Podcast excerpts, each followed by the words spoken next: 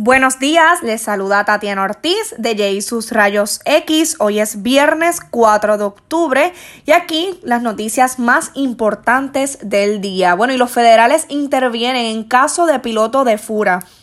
Y es que la Administración Federal de Aviación confirmó que investigará las denuncias del piloto de Fura que fue trasladado de la unidad aérea al distrito policiaco de Morovis por este negarse a transportar el pasado lunes desde Vieques a la directora de ATM Mara Pérez. José Estrada Almodóvar se rehusó a transportar a Pérez porque como mencionó el de hacerlo estaría violando regulaciones de la FAA que le podrían costar su licencia. Y mire esto, según trascendió, luego del incidente el piloto fue citado a la Superintendencia Auxiliar de Operaciones de Campo en el cuartel, cuartel general de Atorrey en donde se le negó ofrecer su versión de los hechos.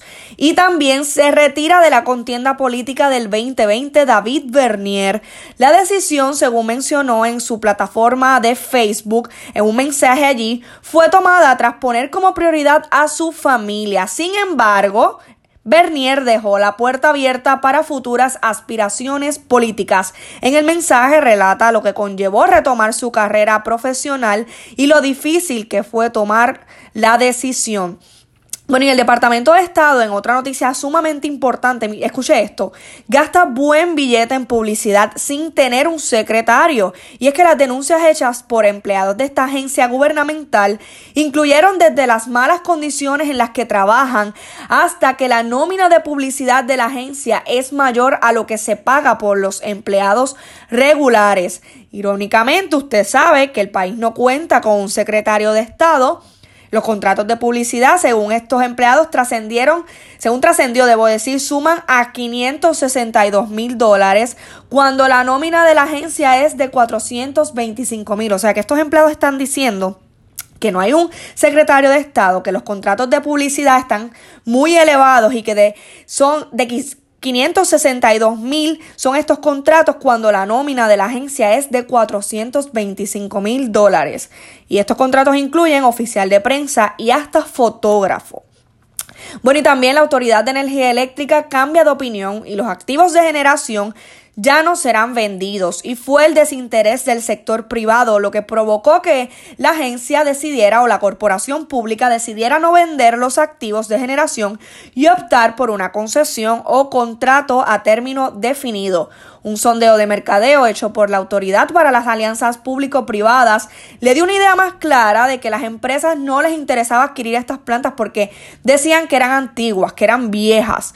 La APP lo que establece, para que usted sepa, es que la titularidad de las plantas seguiría siendo del Estado, mientras que la operación y mantenimiento recaería en manos privadas. Y la National University College está buscando profesores para posiciones inmediatas Cosmetología, plomería, técnico de emergencias médicas y hasta bartending son parte de los programas en donde están disponibles estos empleos, como les mencioné, para profesores.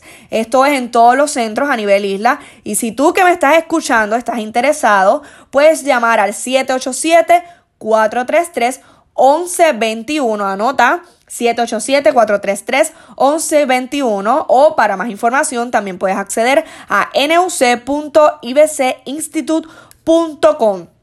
Bueno, y en otra nota importante también del día, y según reporta el nuevo día, el presidente de la Cámara le devuelve las facturas a legisladores. Y es que Carlos Johnny Méndez ha tenido que devolver estas facturas de contratistas a varios representantes porque incumplen con parámetros establecidos por ley. La ley establece que cuando se entregan este tipo de facturas de contratistas tienen que estar acompañadas por un informe que detalle los servicios prestados y las horas invertidas en la prestación de los servicios. Es decir, tienen que ser bien específicos y desglosados. Esto no está pasando.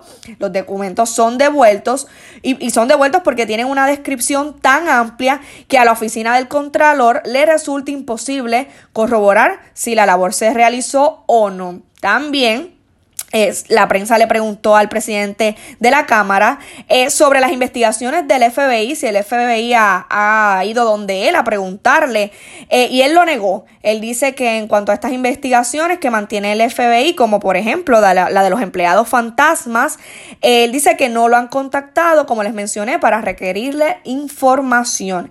Y Asha Tribble se declara culpable. ¿Quién es ella? Ella es una exfuncionaria de FEMA que fue acusada de fraude con fondos asignados a la recuperación de la isla y ella acudió ayer al Tribunal Federal en donde hizo su alegato de no culpabilidad. La mujer enfrenta 10 cargos por fraude a los fondos de desastres, conspiración para cometer soborno, fraude electrónico y violaciones al Travel Act. Act, debo decir, la acusación está vinculada a los contratos otorgados por la Autoridad de Energía Eléctrica a la empresa Cobra. Se alega que Tribble colaboró para que la empresa se llevara contratos millonarios y fue compensada con regalos como viajes y hasta acceso y uso de un apartamento en San Juan. Tribble permanecerá en libertad condicionada en lo que se celebra el juicio.